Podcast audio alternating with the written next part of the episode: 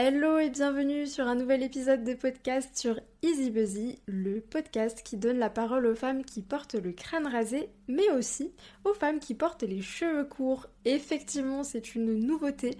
Aujourd'hui, d'ailleurs, j'introduis un premier épisode de podcast avec une jeune femme céleste qui a les cheveux courts.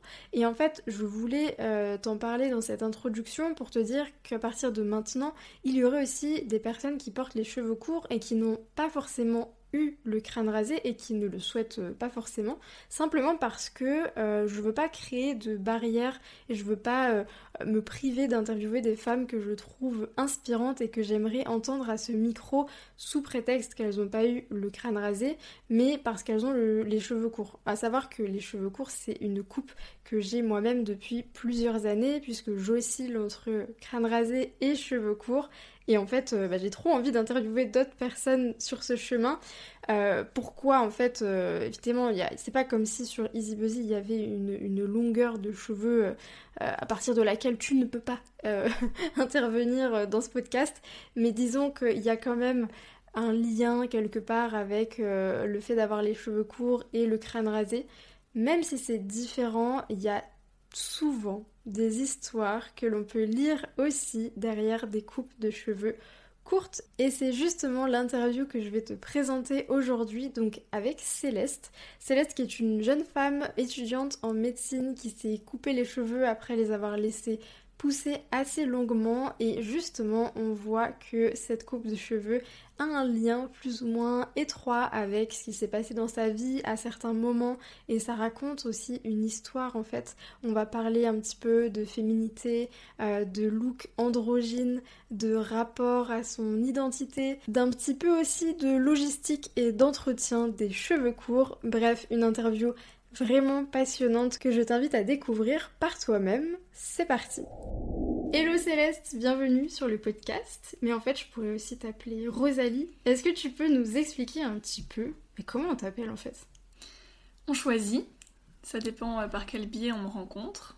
Euh, j'ai en fait trois prénoms, comme beaucoup de gens, euh, mes parents m'ont donné trois prénoms. J'ai pas eu le prénom des grands-mères et des grands-pères, j'ai échappé à cette euh, malédiction. Mais euh, j'ai eu trois prénoms qu'ils aimaient beaucoup et qui représentaient des choses différentes. D'ailleurs, pour la petite anecdote, euh, Céleste, quand je suis née, c'était la femme de Babar. Babar était très à la mode, l'éléphant Babar. Maintenant, d'ailleurs, ça s'est perdu, mais mes parents avaient très peur que j'ai des problèmes de surpoids et qu'on se moque de moi parce que Céleste l'éléphant. Ils ont oh. réfléchi très loin. Hein. Donc ils se sont dit, on va le mettre en deux. Comme ça, on est sûr de pas avoir de problème. Et donc ils ont choisi Rosalie en 1. Et euh, moi j'avais toujours utilisé Rosalie jusqu'à arriver en post-bac. J'ai changé de ville et j'ai commencé à faire un petit peu de photos euh, en tant que modèle du coup, de temps en temps. Et je voulais séparer euh, mon compte modèle et ma vie parce que je suis étudiante en médecine et j'avais peur que ça pose un peu problème. Donc j'ai séparé en mettant Céleste et j'ai rencontré beaucoup de gens dans le milieu de la photo qui m'appellent Céleste. J'ai beaucoup aimé avoir ces deux prénoms et aujourd'hui j'utilise les deux euh, presque à part égale, donc on choisit. Voilà, et donc euh, je choisis Céleste parce que du coup je t'ai aussi découvert euh, via ton compte photo. Donc effectivement, après j'ai vu que tu avais fait un autre compte Instagram où c'était Rosalie, et là j'ai bugué et après, une fois, je t'ai demandé et tu m'as dit, bah en fait, euh, tu peux choisir.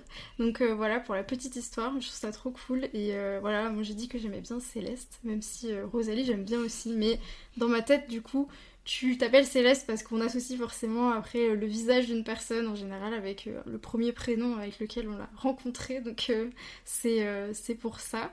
Et du coup, ouais, pour revenir un peu sur euh, comment j'ai découvert euh, ton profil, effectivement, c'est via Instagram en fait. Comme euh, beaucoup des personnes que j'interviewe sur ce podcast, Instagram est un révélateur de, de personnalités, de femmes qui les cheveux courts ou le crâne rasé. Et j'ai découvert ton compte photo parce qu'on connaît une personne commune qui, qui est photographe Coucou Elodie, si un jour tu écoutes ce podcast. Euh, et, en fait, j'ai vu que tu avais les cheveux courts, mais que tu t'étais coupé les cheveux, justement. Ce qui m'a euh, amené euh, à déjà découvrir un peu plus tes photos, de toute façon. Et j'aime beaucoup l'univers. on parlait en off un peu de ce côté androgyne qui ressort sur certaines photos et que moi je trouve absolument incroyable. C'est. c'est enfin, je trouve ça il y a toujours quelque chose de plus qui se dégage, je trouve, de, de, ce style, de ce type de photo. Et euh, je me suis dit, tiens, je vais demander à Céleste si elle accepterait que je puisse l'interviewer.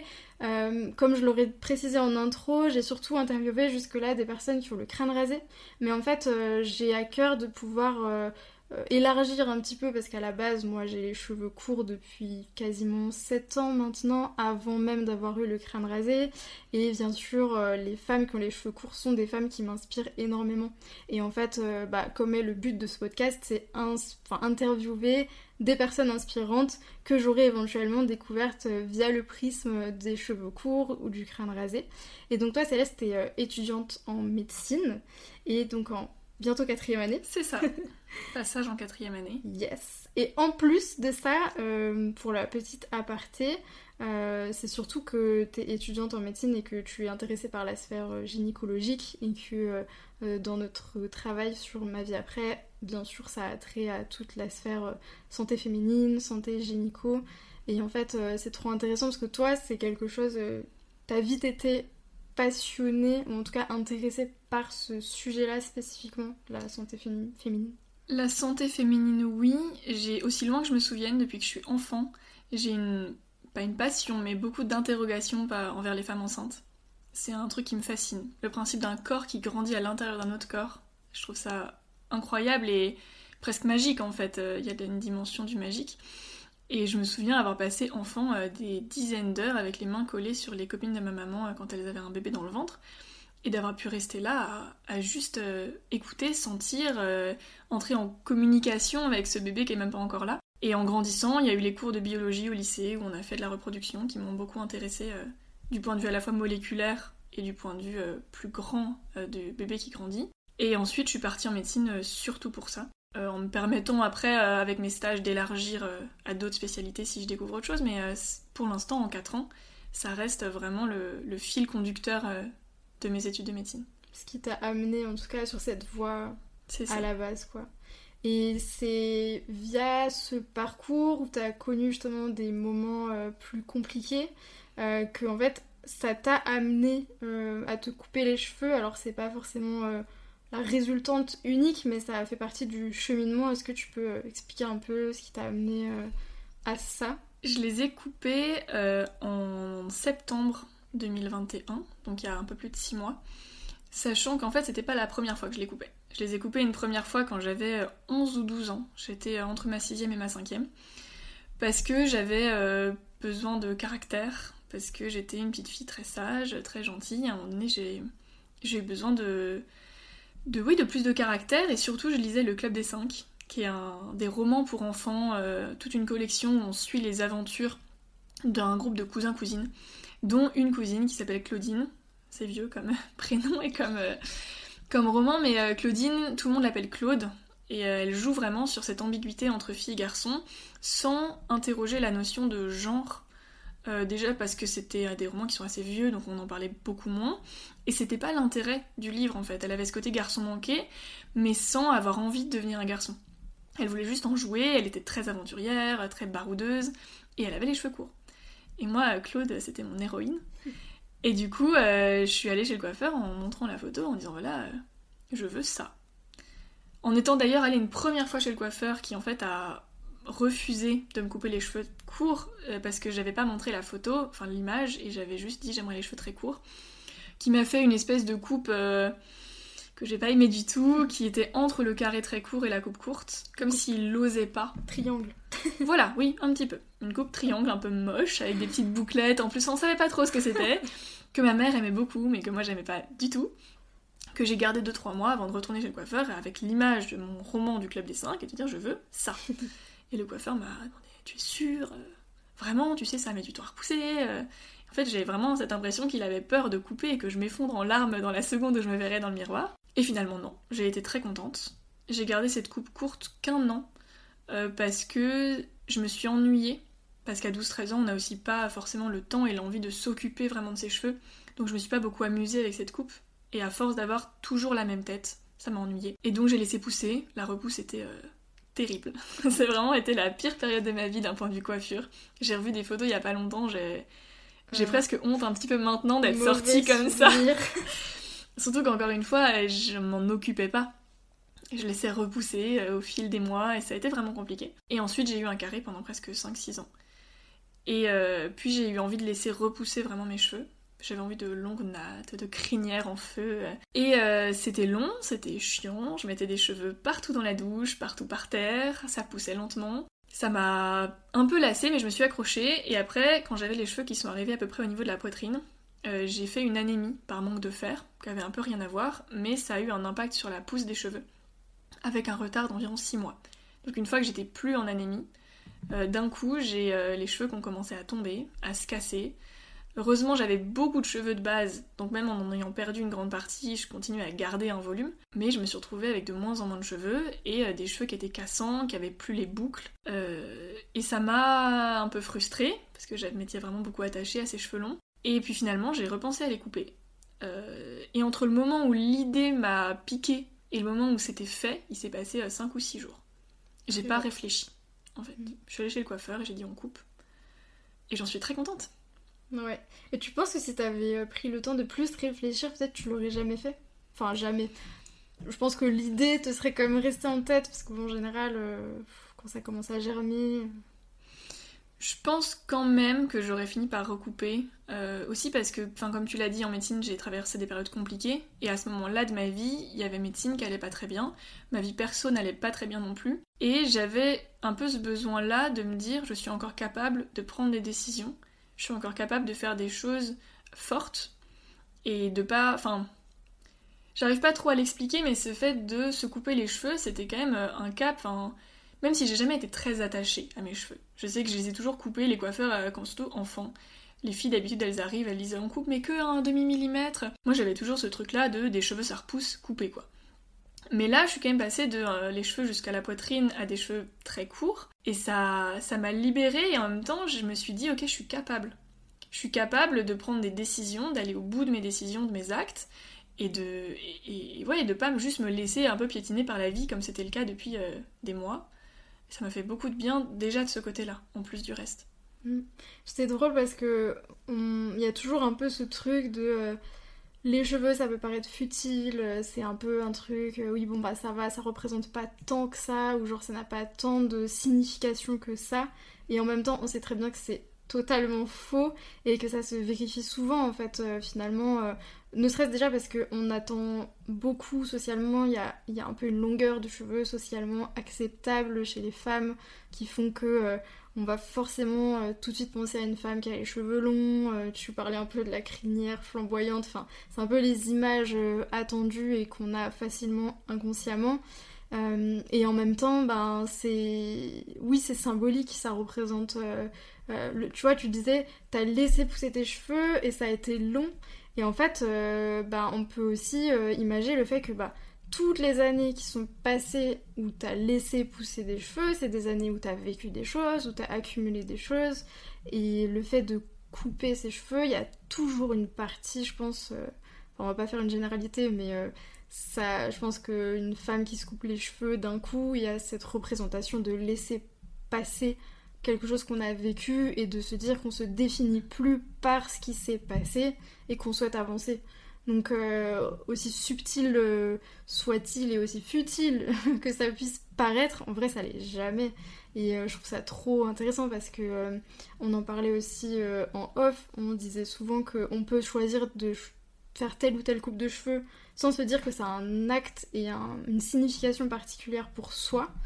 Mais indirectement ou après euh, on va peut-être finir par le conscientiser en se disant que a un lien finalement quand même avec euh, une partie de notre vie, euh, quelque chose voilà qui va évoluer et même si à la base on l'a pas forcément fait pour ça. Et ça je trouve que c'est toujours intéressant. D'où le, le, fait que j'aime vraiment genre interviewer des femmes qui le qui se coupent les cheveux, qui changent de coupe de cheveux parce que il y a toujours une histoire à lire quelque part dans ça en général. Donc là, tu l'avais fait en septembre et euh, c'est quelque chose. Du coup, tu continues de garder les cheveux courts depuis. Oui, je les ai jamais laissés vraiment repousser. J'ai eu euh, 4 coupes en 6 mois. J'ai coupé euh, tous les 1 mois et demi à peu près. Euh, là, je laisse un peu plus pousser. Pour l'été, j'aimerais avoir une coupe vraiment très dégagée dans la nuque, mais avec plus de volume dessus. Peut-être pouvoir la mettre derrière les oreilles. J'aimerais essayer cette coupe mi-court, mi-long. Il y a une coupe que j'ai pas aimée dans mes coupes courtes. J'avais demandé au coiffeur de vraiment beaucoup dégager les oreilles et la nuque parce que je voulais accentuer la, ligne. Et en fait, je me suis trouvée trop masculine de mon point de vue quand moi je me regardais dans le miroir. Autant quand je me maquillais, j'étais super à l'aise. Je me sentais trop badass. Je trouvais qu'il y avait un style vraiment très particulier quand je me maquillais vraiment beaucoup avec du rouge très rouge, presque un peu un côté pin-up euh, qui me plaisait beaucoup. Mais la plupart du temps, je suis quand même peu maquillée ou pas maquillée du tout. Et puis le matin, je me réveille et je croise mon reflet dans le miroir et euh, je sors du lit. Et ce reflet-là m'a pas plu du tout. Euh, je me suis sentie vraiment trop masculine. c'était pas l'image que j'avais envie de percevoir de moi. Et c'était, je pense, vraiment ce côté presque rasé dans la nuque et surtout au-dessus des oreilles parce que ma nuque, je la vois pas tant quand je me regarde dans le miroir. Et la coupe que j'ai fait après, j'ai coupé au final plus court sur l'ensemble du crâne, mais en laissant des cheveux partout. C'était une coupe qui était beaucoup plus douce, tout en étant vraiment plus courte, et qui m'a plu euh, puissance 1000. Ça c'était vraiment... Et c'est la coupe qui m'a le plus... Euh, presque encore plus libérée que la première, parce que là je sentais vraiment mon crâne, je sentais vraiment le vent passer sur ma peau, dans les cheveux, et j'ai ouais, eu un regain de, confiance, de, confiance en l'avenir aussi, enfin ça m'a vraiment beaucoup aidé. Même si c'est la première coupe courte de septembre qui, euh, où j'ai jeté 30 euh, cm de cheveux, qui a été la plus radicale, mais c'est peut-être la plus courte qui m'a fait le plus de bien. Hmm. Est-ce que tu décris par rapport à la longueur derrière les oreilles Enfin, c'est vraiment le côté ouais, fondu et rasé. Et c'est vrai que je me souviens même moi quand j'allais chez, des, chez une certaine coiffeuse, c'est elle utilisait typiquement genre jamais la tondeuse pour me faire les contours alors que moi c'est potentiellement quelque chose avec lequel j'étais déjà habituée elle faisait toujours au ciseau parce qu'elle disait ah c'est vrai que je trouve que c'est pas très féminin quand on commence à utiliser la tondeuse ça fait trop court et tout alors après ça on peut en penser ce qu'on en veut mais je vois vraiment ce que tu veux dire par rapport au côté rasé en fait euh. oui le côté féminin masculin euh, on, peut vite s'en mettre les pieds euh, dedans et et, un peu se casser la gueule dans ce sujet-là, mais en fait, euh, c'est que l'image que moi j'avais dans mon miroir et que toi tu pouvais peut-être avoir avec aussi les cheveux très dégagés au-dessus des oreilles, le côté dégradé, c'est quand même une coupe qu'on retrouve beaucoup chez les hommes, qui est à la mode chez les hommes. Et moi, c'est une période pendant laquelle on m'a souvent appelé jeune homme, euh, où on m'a souvent. Euh, et autant quand j'avais 12 ans, ça m'a amusé énormément. Euh, on me prenait pour un garçon, en plus j'étais euh, assez grande, mais j'étais toute fine, avec aucune forme, des cheveux tout courts. Je me maquillais pas parce que j'étais petite, ce qui fait que j'en jouais. Quand on m'appelait jeune homme, j'étais contente.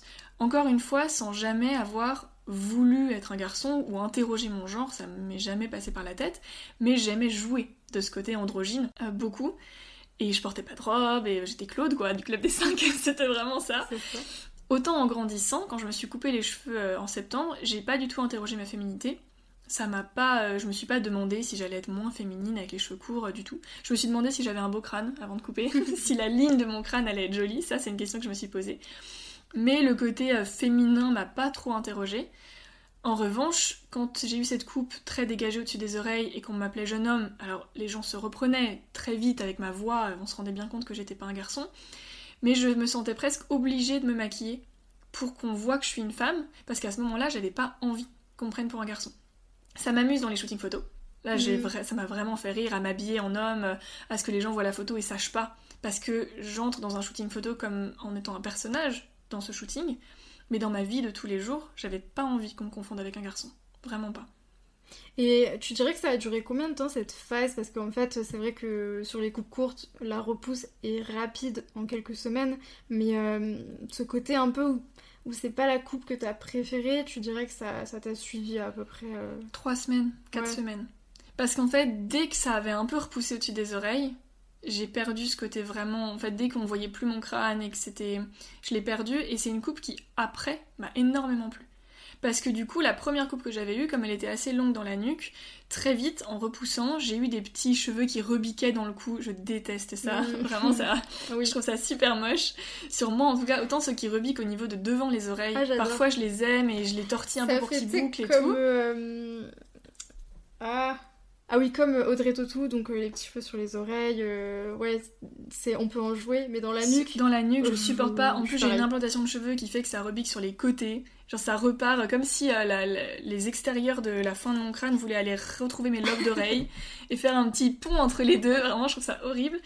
Et du coup, avec. Donc, souvent, à ce moment-là, je retourne chez le coiffeur reprendre juste la nuque. Parce que je trouve que les coupes courtes, hommes comme femmes, tant que la nuque est propre, on a l'impression que la coupe vient d'être faite. Exactement. Ce qui est assez pratique du coup. Oui. Mais euh, quand la coupe que j'aimais pas trop, qui était trop courte derrière et au-dessus des oreilles, a repoussé, en fait je l'ai adorée. Parce qu'il y a eu un très long laps de temps avant ces petits cheveux dans la nuque et où j'ai pu vraiment m'amuser complètement avec les cheveux parce que j'avais ce truc très court.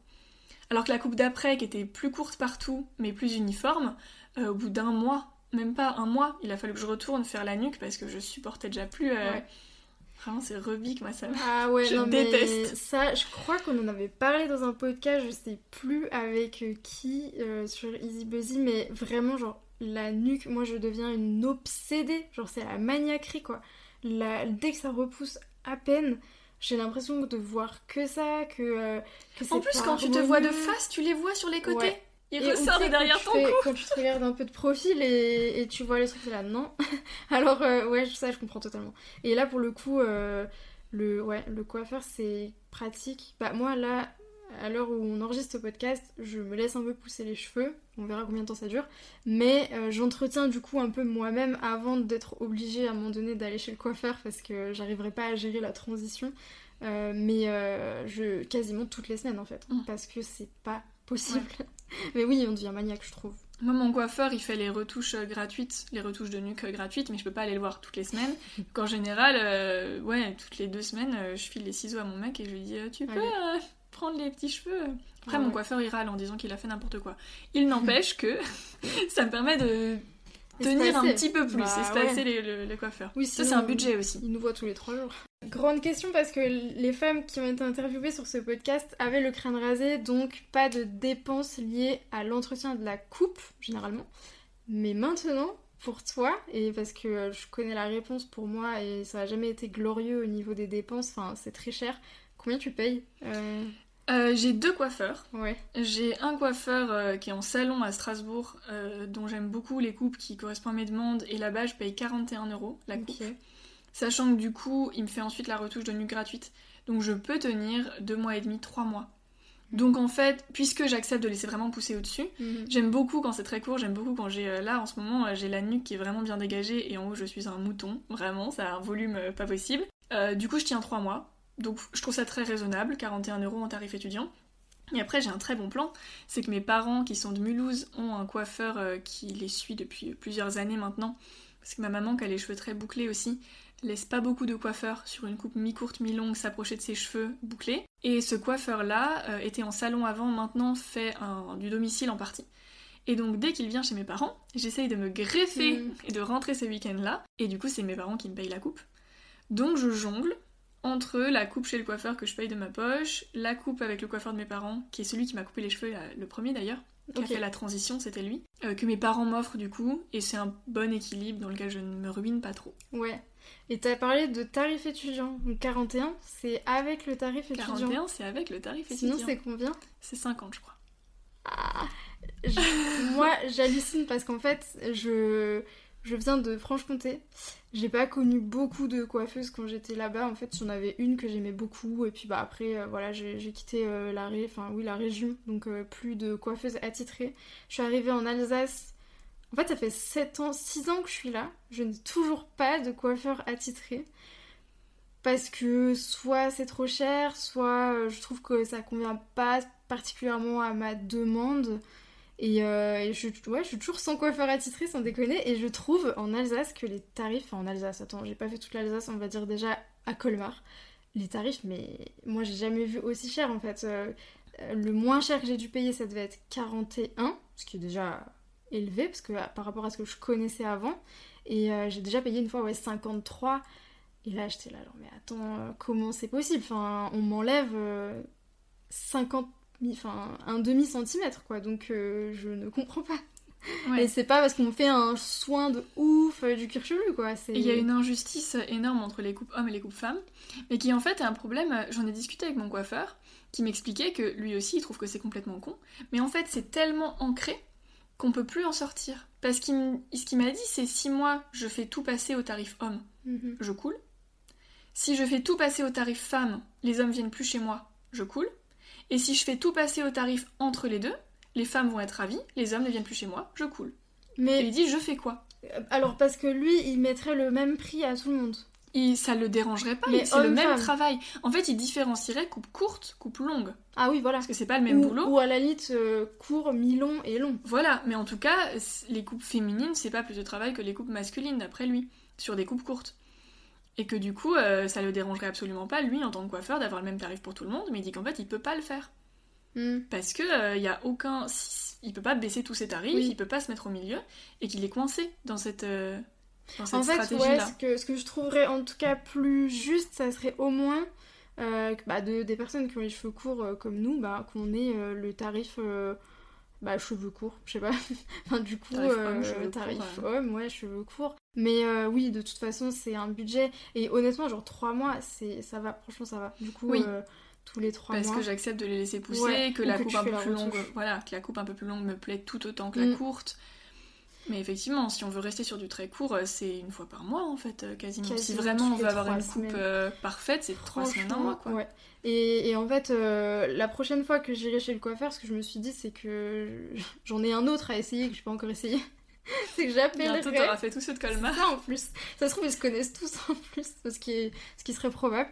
Mais euh, j'appellerai avant pour dire, euh, voilà, euh, est-ce que en fait c'est possible euh, d'avoir un tarif particulier si je viens toutes les deux, trois semaines, un mois, que c'est une coupe courte, etc. Parce que euh, c'est hyper cher, enfin vraiment, euh, voilà. Et comme on est maniaque euh, du, cheveu, bah, c'est pas possible de rester en mode YOLO quoi.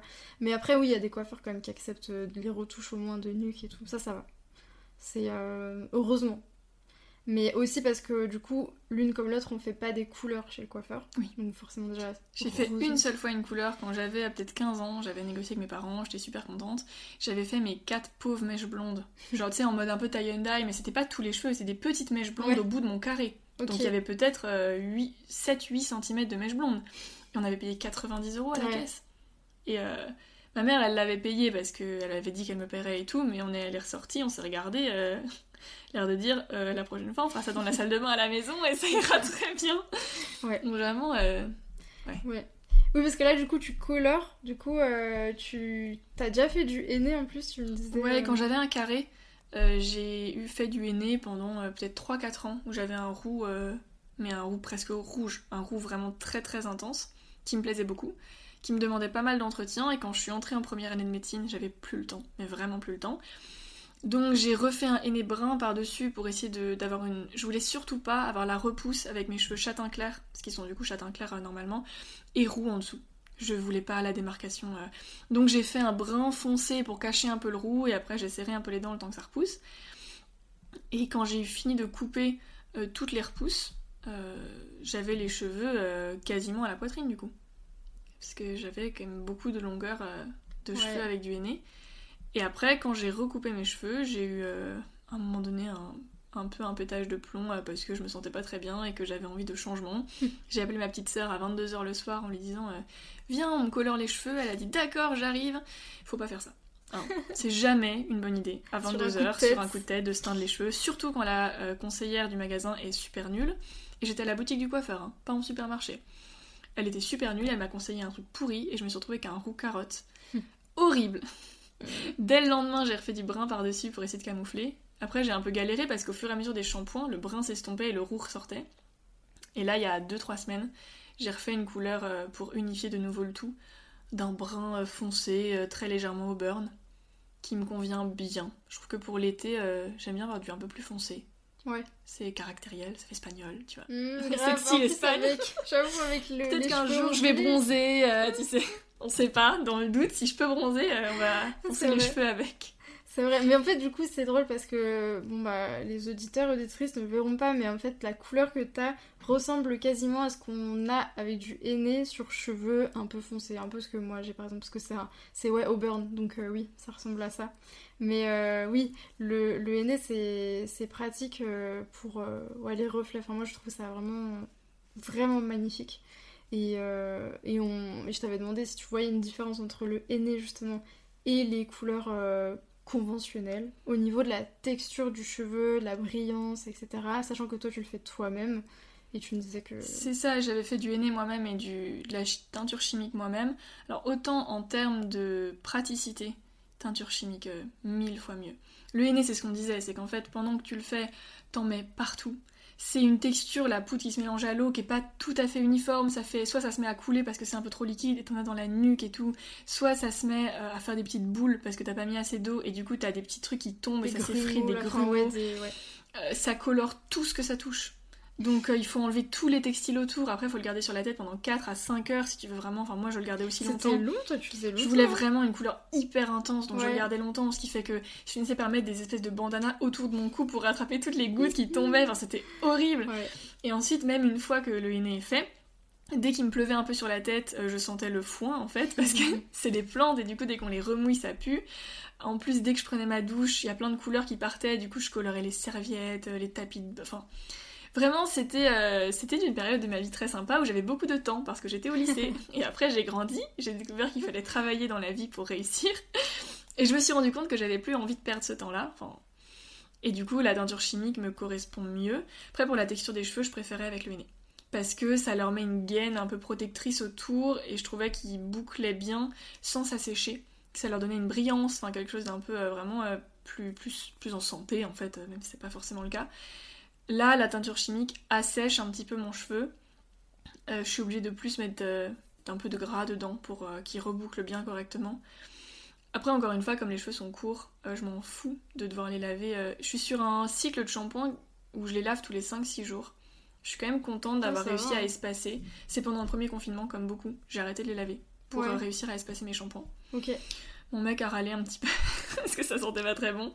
Mais j'ai tenu deux, deux fois deux semaines je les avais mm. deux fois en un mois, ce qui a permis quand même de vraiment espacer. Et surtout, et ça je m'en suis rendu compte, j'étais confinée en Franche-Comté euh, dans un bled paumé avec une eau super.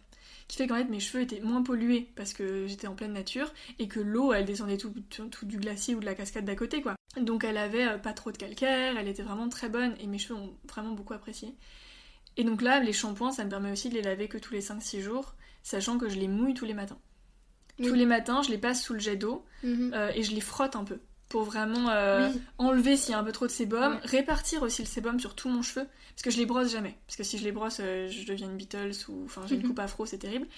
Mais du coup, quand je suis sous la douche, j'en profite pour vraiment tirer un peu pour que le sébum qui est un peu à la base aille jusqu'aux pointes et ça les gaine, ça les rend plus beaux en fait. Et ensuite, soit je les laisse sécher naturellement quand j'ai le temps, soit je prends un sèche-cheveux avec un diffuseur et je mets un tout petit gel un peu bouclant où en fait j'ai plein de produits différents, je prends toujours un au pif, enfin mm. des trucs avec écrit boucle dessus, et je fais pas très gaffe à ce que je mets dessus, et je le mets, et je prends le diffuseur, et ça les fait vraiment boucler, et je sèche comme ça, et c'est... Ça me prend un tout petit peu plus de temps le matin qu'avant, parce que je dois quand même les mouiller et les sécher, donc ça me prend quand même un quart d'heure. En même temps, avant, quand j'avais les cheveux longs, soit je m'en occupais vraiment, ça me prenait une heure et demie, ils étaient magnifiques, soit 90% euh, du temps, 99% du temps, je faisais un chignon dégueu. Et ils étaient moches. Et donc en fait, je préfère passer un quart d'heure le matin et avoir toujours une coupe qui me plaît vraiment beaucoup, plutôt que des fois y passer une heure et demie et euh, le reste du mois euh, avoir un chignon fait à l'arrache au saut du lit quoi. Ouais. C'est un équilibre à trouver, c'est un choix. Il y a des gens, je leur dis que je passe un quart d'heure à m'occuper de mes cheveux le matin, et ils me disent ah bon. Mm. Après, je me maquille pas, ou quasiment pas. Ouais. Donc euh, c'est du temps que je passe pas à me maquiller, que je passe à me coiffer. Moi je m'y retrouve en tout cas. Et, du coup c'est ouf, euh, toi t'arrives à te laver tous les 5-6 jours, et ça tu vois, c'est un truc que j'arrive à faire quand j'ai les cheveux très courts, parce que quand ils sont gras en fait tu t'en rends pas compte. Ou si quand tu passes tes mains et tu sens que c'est gras, mais bon euh, voilà. Mais par contre, quand j'avais les cheveux un peu genre on va dire bob cut, donc plus long au-dessus, quoi. je passe 10 cm euh, avec les variations du cycle justement et la, enfin, la production de sébum qui augmente à certains moments, oh, j'avais pété un câble en mode tout, des fois tout, au bout de deux jours, je sentais j'avais les cheveux gras. Et là je me suis dit waouh la différence, c'est, on parle de deux types de coupes courtes donc euh, très court et un peu plus long, mais l'entretien pour moi c'était déjà pas du tout le même. Euh, à devoir me laver les cheveux tous les deux voire trois jours parfois. Alors qu'en fait quand j'avais les cheveux longs, bah, je me lavais les cheveux deux fois par semaine, donc en fait ça revient quasiment à 3 voire 4 jours d'espacement, mais euh, en fait c'est des choses que j'ai déjà connues, mais comme entre temps j'ai eu les cheveux très courts pendant longtemps, euh, ça me paraît tout de suite immense comme entretien, quoi. Alors que, ouais, on dit, tu Mhm. vois, 15 minutes le matin. Quand, ouais. Quand j'avais les cheveux longs, en fait, euh, j'avais vraiment un équilibre entre. Le premier jour, ils étaient moches. Rien à faire. Euh, ça moussait dans tous les sens, ça partait en cacahuète.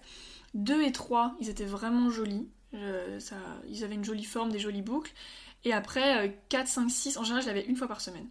4, 5, 6, euh, je faisais en fait des coiffures, soit des tresses collées, soit des, des de torsades où, euh, je faisais des trucs comme ça, qui fait que ça se voyait moins. Je les, je les rinçais au milieu. Donc au cinquième jour, quatrième, cinquième jour, je les rinçais en frottant fort avec les doigts sous la douche, mais sans faire de shampoing, et je faisais des tresses collées tout de suite après, et ça me tenait les deux jours restants. Mm. Et là, maintenant qu'ils sont courts, je peux plus faire des tresses collées. Mais le fait du coup de les mouiller tous les matins, Ouais. c'est presque un peu comme du no shampoo. Enfin, euh, même si j'ai moi cette méthode-là, j'avais essayé, ça m'a jamais vraiment convenu. Je- ça marchait, enfin c'était pas beau sur mes cheveux, mais ça me permet quand même de vraiment prolonger Ouais. entre deux shampoings. Après, j'ai des cheveux quand même à tendance euh, sèche, Oui. avec une production de sébum qui est pas énorme. Ouais. Et du coup, euh, c'est vrai que moi je préfère même quand ils sont un peu gras, parce qu'en fait ils vont peut-être être pareils que quelqu'un qui a les cheveux à tendance grasse euh, le lendemain du shampoing. Oui. Ce qui fait que ça va rendre mes boucles un peu plus jolies, plus détendues, euh, moins moussues, mousseuses, enfin je sais pas comment dire, Ouais, moussement quoi. ouais. Euh, du coup, c'est vrai que ça dépend aussi de la nature du cuir Ouais. chevelu et, de, et du cheveu. Donc ça, ça, Ouais, de ouf. ça joue. Oui, c'est vrai que. Et souvent, bah, après, justement, il y a cette notion de, de se rendre compte à quel point euh, l'organisation sais, des shampoings, en mode euh, attends, alors tel jour, il y a, je sais pas moi, il y a tel événement, il faudrait que j'ai la coupe qui soit bien, et alors il faut pas que je me lave les cheveux la veille, mais l'avant-veille et tout. Et ça, ça c'est la, pour la première fois depuis longtemps, ça m'était euh, arrivé à nouveau, donc c'était à peu près en octobre euh, 2021. Et là, je commençais à me dire, je vais me raser les cheveux, mon gars, parce que ça commence à me saouler. Alors que tout est relatif, vu que j'avais 5 cm de cheveux sur la tête. Voilà. Mais euh, quand on est habitué, au bout d'un moment, c'est c'est chiant, quoi. Puis on avait parlé un peu tout à l'heure euh, en off du rasage de cheveux. C'est vrai que c'est un truc qui m'attire pas spécialement. Euh, à la fois parce que je trouve pas ça spécialement joli, en fait. Euh, en tout cas, quand je vois comment j'ai pas très bien supporté la coupe très court au-dessus des oreilles et dans la nuque, je pense pas que j'aurais envie d'avoir les cheveux très courts. Même si d'un point de vue, enfin, ça m'intrigue et ça m'intéresse d'un point de vue sensation. D'un point de vue de pouvoir vraiment sentir mon crâne, euh, sentir le vent dessus, sentir la pluie, enfin, c'est des trucs vraiment bêtes, mais, euh, mais j'aimerais connaître ça. Et en même temps, d'un point de vue esthétique, ça m'attire pas spécialement. Et j'ai pas envie d'avoir une coupe qui me plaît pas pendant 2-3 mois. Et euh, surtout, il y a ce côté, moi ça me rapporte quand même à la maladie. De par ma vie, mes expériences et aussi mes stages à l'hôpital, les gens qui perdent leurs cheveux et qui sont obligés de les raser, c'est jamais par plaisir à l'hôpital. Et du coup, je pense que j'aurais beaucoup de mal à, rejoindre ça en sachant que pour moi, ça représente surtout des gens qui sont malades, qui n'ont pas le choix. Et en plus, j'aurais pas envie euh, que ça ait l'air militant. Ça, c'est trop intéressant parce que, en plus, c'est des choses qu'on a un peu abordées dans certains podcasts. Et effectivement, évidemment, quand tu traces le crâne, on te demande forcément pourquoi. Et, c'est ce qu'on disait aussi. Enfin, en fait, c'est tu peux le faire pour une raison qui est euh, complètement déconnectée d'un acte militant. Mais c'est vrai que les gens te mettront quand même une étiquette dans tous les cas. Euh, malheureusement et c'est comme ça et donc en fait euh, oui c'est alors c'est pas dur à porter dans ce sens là mais je vois complètement ce que tu veux dire ou même simplement de pas avoir envie par rapport aussi à ce que ça peut représenter pour certaines personnes. Parce que effectivement en fait euh, ça peut ramener beaucoup à la maladie ce qui est un fait en fait simplement. Et euh, on est tous différents avec ça en fait. Et donc euh, ouais carrément. Mais c'est intéressant du coup ça peut aussi ramener beaucoup au combat LGBT Oui. QIA+. ouais. Mais c'est vrai que c'est un combat que je comprends complètement, que je respecte énormément, qui me concerne assez peu, parce que moi j'y suis pas confrontée, je suis hétérosexuelle, en couple avec un garçon. Et c'est vrai que depuis que je me suis fait couper les cheveux, euh, je pense pas. Enfin, j'ai pas été trop draguée par des filles, mais il y a quand même eu ce petit truc de. euh, à presque se demander un peu si j'étais pas euh, homo parce que je me coupais les cheveux, ce que j'ai trouvé complètement con. t'as reçu des remarques? Pas des remarques, mais des petits trucs, plus des petites blagues. Ouais. Des petits trucs euh, de euh, bah on va draguer les filles. Enfin, alors que bon, euh, c'est un peu fatigant quoi. mais on en revient en fait que je me suis jamais interrogée ni sur mon genre ni sur ma féminité. Que j'en ai joué quand j'étais garçon, enfin quand j'étais garçon, voilà. j'en ai joué quand j'étais ado et que je jouais un peu au garçon manqué parce que ça me plaisait. Mm.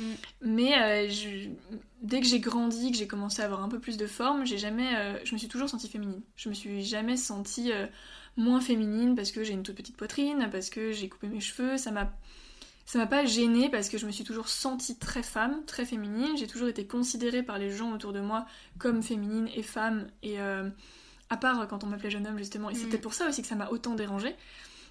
Ce qui fait que quand j'ai coupé mes cheveux, il y a tellement d'actrices euh, magnifiques et très très féminines avec les cheveux courts que ça m'a pas interrogée. Ça m'interrogerait sûrement beaucoup plus si je me rasais le crâne, effectivement.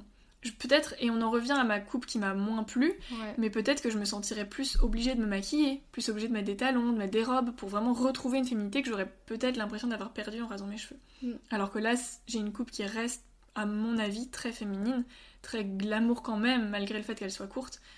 Euh, comme oui, beaucoup d'actrices qui ont les cheveux courts. Enfin, tu citais avant euh, Audrey, euh, Audrey Tautou. Audrey Tautou, Ouais. mais il y a les assez doux qui a fait coupe courte, Emma Watson qui était divine avec sa coupe courte, Nathalie Mm. Portman aussi. Enfin, On, peut en citer et il y en a des magnifiques euh, qui sont un peu oui des idéales de beauté pour moi même si encore une fois on va pas c'est pas forcément le sujet aujourd'hui mais de par le monde de la photo et des modèles la question de qu'est-ce que c'est la beauté j'y ai beaucoup beaucoup réfléchi aussi et euh, enfin on peut dériver un peu là-dessus si t'as envie C'est une euh, extrêmement belle transition parce que j'allais te demander si t'étais d'accord de parler un peu de ton expérience dans la photo et euh, avec cheveux longs, avec cheveux courts, tu vois aussi. Oui, mais j'ai commencé à faire des photos un peu par hasard parce que j'ai un très bon copain qui faisait des photos, qui s'est mis ensuite en coloc avec un ami à lui que j'ai rencontré via cette coloc, qui est photographe, euh, pas, enfin, pas professionnel, euh, qui en en vit pas, mais qui fait des photos très qualitatives, qui est aujourd'hui mon copain, euh, et maintenant ça fait un peu plus de 3 ans. Donc j'ai commencé à faire des photos avec eux deux, et ensuite j'ai posté un message sur un groupe Facebook de photographes qui était assez terrible d'ailleurs. J'ai eu beaucoup de propositions de Nurbex, qui relie donc le nu et l'urbex, c'est-à-dire je me mets en porte-jartel dans une voiture abandonnée. Fuyez. Fuyez, fuyons tous, toutes. Et euh, j'ai un photographe très très chouette qui m'a contacté via ce groupe, et c'est de là que tout est parti. J'ai créé mon compte Instagram. J'ai beaucoup euh, démarché moi-même les photographes. On en parlait avant, mais euh, j'ai reçu pas mal de propositions qui m'intéressaient pas. Et j'ai jamais vraiment été, peut-être les tout premiers mois, mais ça m'est vite passé, dans cette espèce de boulimie photographique, d'accumuler les rencontres, d'accumuler les shootings. Je voulais faire des shootings bien, des photos que moi j'estimais qualitatives. Et euh, parfois j'avais 5-6 mois sans aucun shooting, parce que euh, parce qu'il n'y a pas de collaboration qui m'intéressait. Parce que du coup j'ai jamais ni été payée ni payée pour un shooting. Euh, j'ai toujours fait des collaborations. Et on en revenait à ce truc-là de collaboration. Euh, collaborer avec un photographe, c'est pas lui écrire un message en disant Hé, j'adore ce que tu fais, on shoot. Il y a des photographes qui vivent de ce travail. J'ai pas mal fait de photos avec des photographes qui vivent du travail de photographe et qui en plus parfois font des collaborations. Et le principe même de cette collaboration, c'est ce côté je t'apporte quelque chose, tu m'apportes quelque chose. Donc il y a un projet commun, il y a une recherche commune. Et quand j'écris à des photographes, en général, euh, je leur fais des messages euh, en leur disant voilà, ça fait six mois ou un an que je te suis, j'aime ça, ça, ça dans ton travail, euh, et j'aimerais qu'on collabore parce que je peux t'apporter ça et j'aimerais qu'on fasse ça ensemble. C'est une vraie démarche active, quoi. C'est ça. Et ensuite, quand on se voit une première fois, si le courant passe bien, euh, on peut se revoir parce qu'ensuite c'est le photographe qui va se dire tiens j'aimerais tester ça, euh, quelle est la modèle avec qui je peux tester, Ah, je vais rappeler Céleste parce que ça s'était bien passé. Donc j'ai tendance à beaucoup revoir les photographes que je connais. Et voilà. Et par rapport à l'apparence, euh, moi quand je suis arrivée dans le monde de la photo, j'étais déjà très bien dans mes baskets. J'ai eu une période à l'adolescence, euh, comme beaucoup de gens je pense, euh, où j'étais pas à l'aise, où j'ai eu des complexes, voilà. Mais quand je suis arrivée à 18-19 ans, j'avais déjà réglé ces problèmes-là.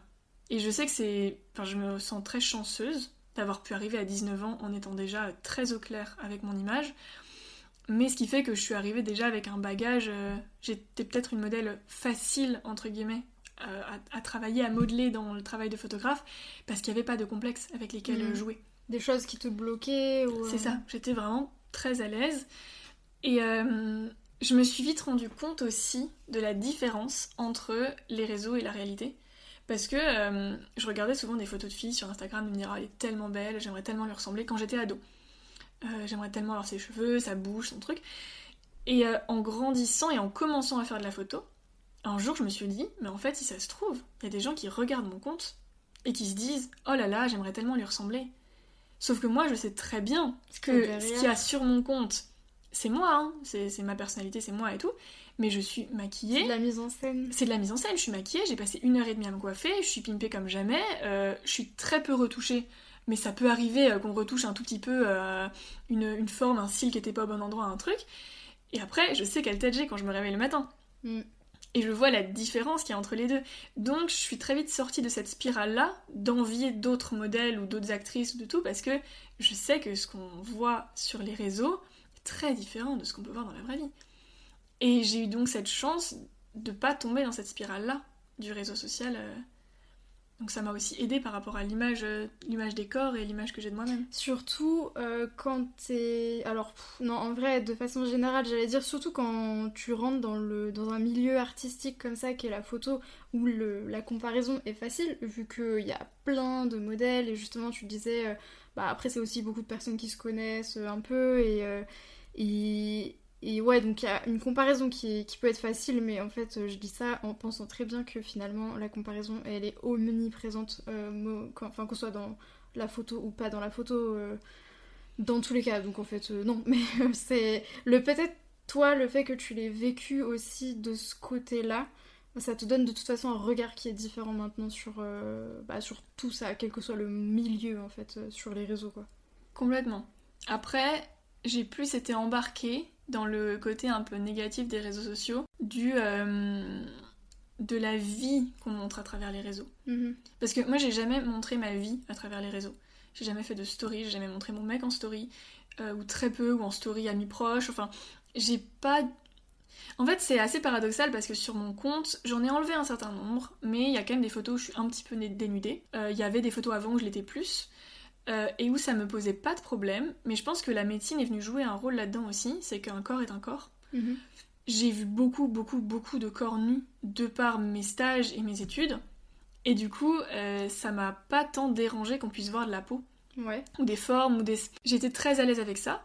En revanche, euh, le fait de montrer en story mon appartement, ma vie, mes amis, c'est un truc que je trouvais hyper impudique. Pour toi, c'est euh, l'intime, c'est plus intime, mais beaucoup je- plus je intime que de voir mes fesses, euh, mes fesses en culotte euh, sur une photo. Mais d'autant plus que ça rejoint euh, le- la notion de la photo, c'est de la mise en scène, c'est un personnage, c'est euh, ouais, c'est c'est pas pareil en fait. Et du coup, en suivant des gens, des filles surtout, qui montraient un peu toute leur vie, surtout quand j'allais pas très bien, j'avais un peu ce truc-là de me dire, mais pourquoi moi, si je me lève à 5h et je bois un matcha et ensuite je vais courir, pourquoi est-ce que je vais pas bien comme elle? Hmm, Et j'ai mis un peu de temps à me sortir de ça et à me dire qu'en fait, si moi, mes photos, c'est de la mise en scène, leur euh, visage dans leur story et ce qu'elles essayent de montrer, ou ce qu'ils essayent, mais c'est surtout des filles, c'est de la mise en scène aussi. Et que les moments où elles pleurent dans leur lit, elles le montrent pas. Mm. Et heureusement, enfin, moi je, je trouverais ça encore plus impudique de montrer ces moments-là, même si effectivement je pense que c'est pas plus mal de montrer qu'on va pas tous bien tout le temps, mais ça c'est encore un autre débat, mais mais il y a vraiment cette espèce de voyeurisme, et je tombe dedans aussi, hein. je suis des gens sur Instagram qui montrent toute leur vie, et tous les jours je vais regarder leur story pour voir ce qu'ils ont fait de leur journée, je me rends compte que, enfin, je me gêne presque moi-même de faire ça. Et ouais. pourtant, pourtant, on tombe dedans très vite. Et moi, j'étais très angoissée à l'idée de devenir cette personne que les gens suivent et, euh, et j'avais vraiment pas envie qu'on sache qui je suis. Mm. Et, euh, et en fait, euh, à travers mon compte, on sait pas qui je suis. Oui, alors même qu'on voit ton visage potentiellement sous tous les angles. Enfin, je dis ça, voilà. mon visage, euh, mes, mes courbes, Oui. mes lignes. Enfin, il y a beaucoup de photos où je suis encore entier. J'ai fait plus de portraits ces derniers temps, mais quand même. Mais on sait pas qui je suis. Les gens Mm. me connaissent pas. Ouais. Ouais, clairement. Ouais, ça c'est trop intéressant parce qu'effectivement, euh, bah, c'est hum, bah, comme un book en fait. Euh, tu vois le book de quelqu'un, tu te dis pas je connais la personne. Donc euh, c'est. Mais t'as raison, on, on a peut-être et encore plus facilement tendance à admettre, à conscientiser que la photo c'est de la mise en scène. Alors que ce que tu dis, la story peut tout autant l'être. Ça passe comme étant le quotidien spontané, mais Comme si c'était pris sur le vif. Alors voilà, qu'on a ça très bien pu la préparer. Voilà, genre euh, en 2010, quand on postait des photos sur Instagram, c'était ça, mais maintenant, faut arrêter. ça n'est pas ça. Donc, euh, c'est différent. Mais donc ouais, ce côté rapport au corps euh, m'a a été modelé aussi par ce biais-là de la photo, euh, en- plutôt en bien Plutôt d'ailleurs. bien, ouais. Et, et c'est vrai que c'est un peu c'est un peu se voiler la face que de dire ah non non pas du tout. Si il y a un peu d'ego, il y a un peu de narcissisme. À partir du moment où tu prends plaisir à être prise en photo et à recevoir ensuite les photos et à te regarder sur les photos, il y en a un peu. Et, euh, Et moi, ça m'a peut-être aidé à, le travailler, à le mettre à sa place, ce, ce petit narcissisme-là. Et en fait, je me suis rendu compte surtout que c'était bien de l'avoir, ce narcissisme. Et que se regarder. Et je trouve qu'il y a une très grande différence entre se regarder dans le miroir et se dire Waouh, t'es belle. Ou sortir dans la rue et dire à tout le monde Regardez comme je suis belle. Mm. C'est pas la même chose. Et qu'en fait, euh, je souhaite à tout le monde de pouvoir se regarder dans le miroir et se dire Putain, t'es bonne aujourd'hui. Mm, mm. Parce que y en a besoin pour. Et moi, la photo m'a apporté ça. Me regarder sur une photo et me dire Putain, euh, franchement, si j'avais vu cette fille-là sur Instagram, Je je me serais bien, dit Ah ouais. Mais vraiment, et ça Ouais. m'a fait un bien fou de. Et au final, les photos que je préfère ne sont pas postées. Enfin, en tout cas, les photos. euh, Il y a des photos où je suis plus dénudée que j'aime, mais d'amour.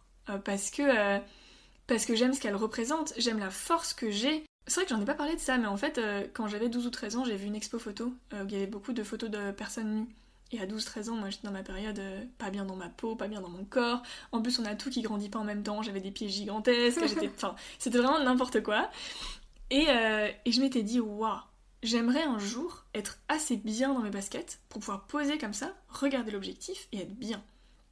Et du coup, quand j'ai eu 18 ans, euh, j'ai voulu faire ça avec euh, mon, le premier super copain que je m'étais fait au lycée, euh, qui ensuite s'est mis en coloc avec mon mec actuel. Et je lui ai proposé, il a accepté, et on a fait ces photos-là. Et il m'en a tiré une que j'ai en tableau chez moi, alors dans une partie de chez moi qu'on voit pas, les gens qui passent chez moi normalement on la voit pas. Mais il y a vraiment eu cette démarche de je me sens assez bien pour faire ça. Ouais. Et, et c'est de l'ego. Et il y a du narcissisme dans cette Ouais, photo-là. Mais c'est Mais du narcissisme qui est important. Oui, c'est ça. Enfin, je- je trouve que c'est du bon narcissisme parce que je vais pas va- savoir se valoriser à ses propres yeux, pas se valoriser pour les yeux des autres. C'est ça, Parce parce, que... que- cette photo, je l'ai pas postée. Je la posterai Voilà. jamais. Euh, Il y a d'autres photos que j'aime beaucoup, vraiment des photos. euh, Enfin, j'ai notamment une photo que j'ai faite avec un photographe que j'adore qui s'appelle Carnet de vie sur Instagram, qui est top, mais en fait, on voit vraiment que mes fesses quasiment. Enfin, il y a de l'ombre partout, il y a de la lumière que sur mes fesses. Cette photo, je la trouve très impudique, euh, presque un peu sexuelle. Euh, j'ai pas envie de la montrer, j'ai pas envie de la poster. Mais putain, euh, j'ai envie d'avoir 80 ans un jour et de la montrer à mes Mm. petits-enfants et de dire regardez comme elle était bonne, mamie. Enfin, tu vois l'idée Ouais. parce qu'à 20 ans, euh, t'es pas censée être la plus belle de ta vie, mais moi j'ai quand même un peu cette impression que mon corps va aller de plus en plus en vieillissant. C'est pas grave, c'est pas une fatalité. Mais j'aime l'idée de garder ces souvenirs-là de ce corps qui a été en pleine forme, en pleine euh, floraison, j'ai envie de dire, tu vois. Mm. C'est important de garder ces souvenirs pour moi. Mais effectivement, je pense que c'est ce qui ressort aussi beaucoup, je trouve, de personnes qui peuvent faire de la photo, donc en tant que modèle notamment, de euh, ça te donne forcément, euh, enfin ça peut t'apporter une certaine confiance en soi, euh, en tout cas apprendre à aimer ton corps différemment, à peut-être pas le juger comme tu l'aurais sans cesse jugé dans un miroir avec des mots très dévalorisants. Et j'ai lu beaucoup de témoignages effectivement de femmes pour qui la photo ça a été quand même très salvateur en fait vis-à-vis du rapport à soi, à l'image, euh, euh, justement ce, ce côté euh, égo mais qui a aussi euh, son bénéfice euh, dans une certaine mesure parce que en fait ça aide beaucoup et dans une euh, société quand même où la comparaison, le jugement sont faciles et donc on peut avoir euh, beaucoup tendance à se dévaloriser et très peu de raisons de se valoriser. Donc euh, ça aide. On va arriver à la dernière question du podcast. Céleste, quel conseil tu donnerais à une femme qui aimerait se couper les cheveux et qui ose pas forcément ou qui se questionne? En fait, c'est un peu la question, piège de la fin, mais euh, on a un peu envie de répondre lâche-toi, vas-y. Mais en fait, je serais pas aussi catégorique. Parce que euh, faut quand même avoir conscience que se couper les cheveux, ça change un visage. Ça change vraiment un visage. Et euh, ça veut pas dire qu'il faut y réfléchir pendant des mois et peser le pour et le contre, mais simplement se poser la question vraiment de est-ce que j'ai vraiment envie de le faire? Pourquoi j'ai envie de le faire? Est-ce que j'ai envie de le faire parce que mon mec a dit qu'il aimait bien les cheveux courts? Ou est-ce que j'ai envie de le faire parce que moi, profondément, j'en ai besoin? Euh, et en même temps, pas trop sacraliser le truc non plus. Ça reste des cheveux. Mais trouver vraiment cet entre-deux, de pas juste euh, tiens, ma copine l'a fait, j'ai envie, ou alors par militantisme, je vais me raser la tête demain. Et...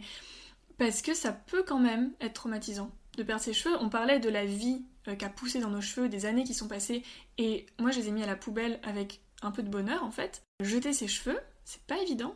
Et si ça a été des très belles années, euh, on peut aussi avoir l'impression de jeter ces très belles années. Et il faut quand même juste réfléchir à la symbolique qu'on veut y mettre euh, et à est-ce qu'on est vraiment sûr d'être prêt à ça. Mais ensuite, fonce, coupe, libère-toi, c'est super. En fait, je trouve ça particulièrement intéressant et je finirai là-dessus parce que le conseil que tu as dit là et la nuance avec laquelle tu l'as formulé, c'est un conseil qui se transpose très très bien à l'arrêt de la pilule.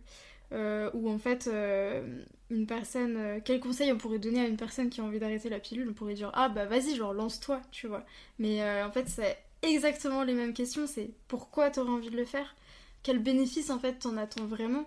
Est-ce que tu as envie de le faire parce que t'as entendu des, ou t'as lu des témoignages qui disent que waouh c'est super, on se redécouvre et tout, ou est-ce que tu le fais parce que en fait toi intérieurement t'as vraiment envie euh, de passer par là, de faire ce chemin, et comment euh, en projetant un petit peu, même s'il faut pas non plus trop projeter justement, euh, comment tu pourrais imaginer que tu te sentirais après en fait? Est-ce que tu le fais parce que tu penses que tu te sentiras forcément mieux?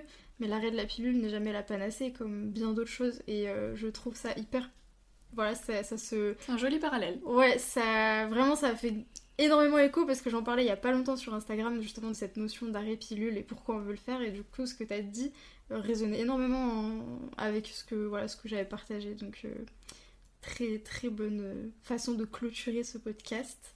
En tout cas, merci beaucoup Céleste, c'était vraiment trop intéressant. J'adore vous écouter et à très bientôt, j'espère.